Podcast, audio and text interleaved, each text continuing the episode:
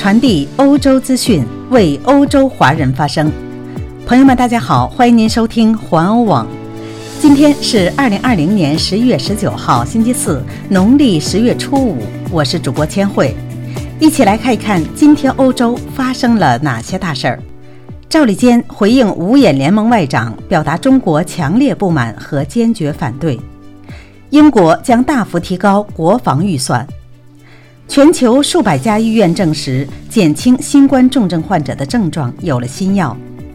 新冠病毒将影响男性精子。疫情数字上升，但德国自信措施有效。德国钢铁巨头将面对大裁员。以上就是今天的要闻，下面请您收听详细内容。在香港政府上周取消四名民主派议员资格后，加拿大、新西兰、澳大利亚、美国与英国等所谓的“五眼联盟”的外长十八号发表声明，表示对中国的做法感到担忧，并呼吁中国政府停止破坏香港人的权利与自由，恢复这些议员的资格。今天，中国外交部发言人赵立坚表示。中国人从来不惹事，也从来不怕事。不管他们长五只眼还是十只眼，只要胆敢损害中国的主权、安全、发展利益，小心他们的眼睛被戳瞎。赵立坚说：“我们对有关国家公然违反国际法和国际关系基本准则，对属于中国内政的香港事务说三道四、指手画脚，表示强烈不满和坚决反对。”再来关注一下英国。英国大幅提高国防预算。根据十一月十八号的一份公告，英国首相约翰逊在十九号正式对外宣布，大幅提高英国的国防预算，增加新的空间指挥部、国家网络部队和人工智能局等。法新社的消息指出，约翰逊将在本周四在议会面对立法者们发布英国冷战结束之后最重要的武装力量投资计划。资金高达一百六十五亿英镑，在接下来的四年当中提升英国的防务能力。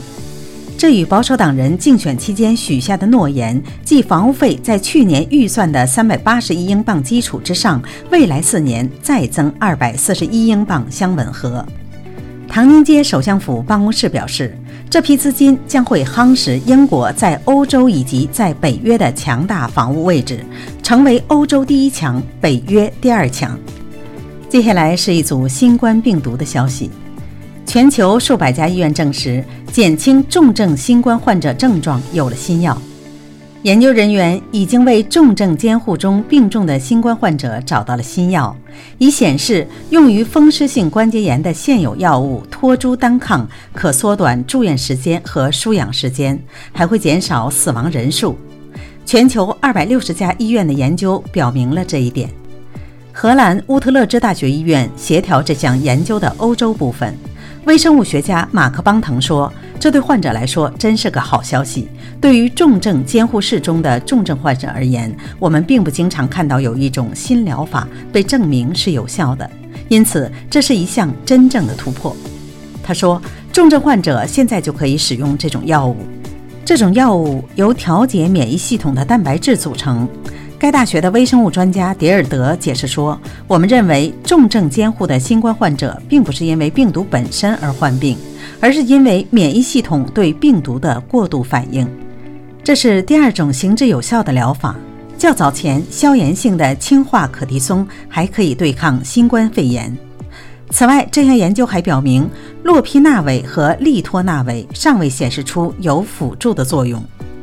再来看一项研究成果。”新冠病毒影响男性精子。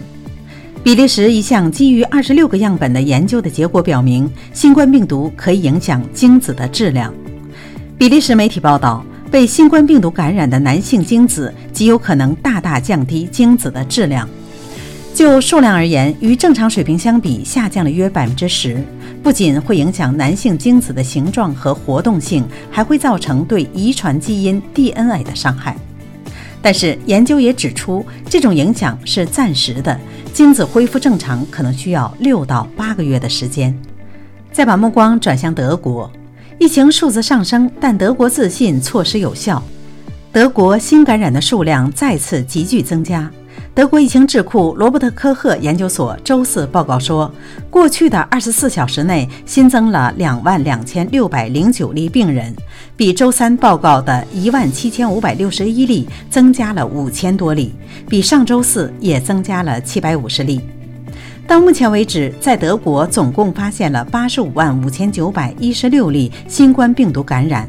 在过去的二十四小时内，德国又有二百五十一人死亡，死亡人数达到了一万三千三百七十人。但是，罗伯特·科赫研究所表示，有迹象表明，自十一月二号以来实行的封锁新措施正在发挥作用。该研究所从所谓的七天的趋势，即每周每十万居民中新感染的数量推论得出，保持在一百三十九，在过去十天内没有增加。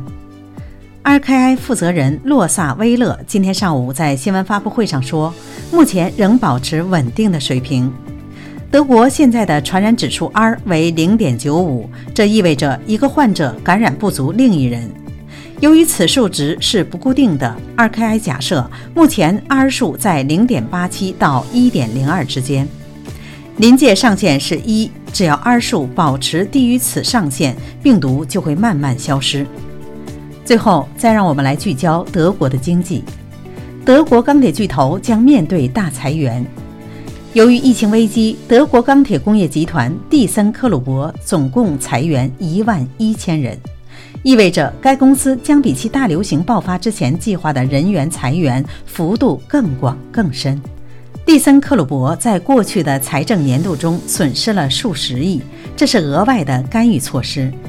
蒂森克虏伯认为，疫情危机意味着汽车行业对钢铁的各种物质材料的需求大大降低。除去了最近出售的电梯部门的收益，该集团的经营亏损为十六亿欧元。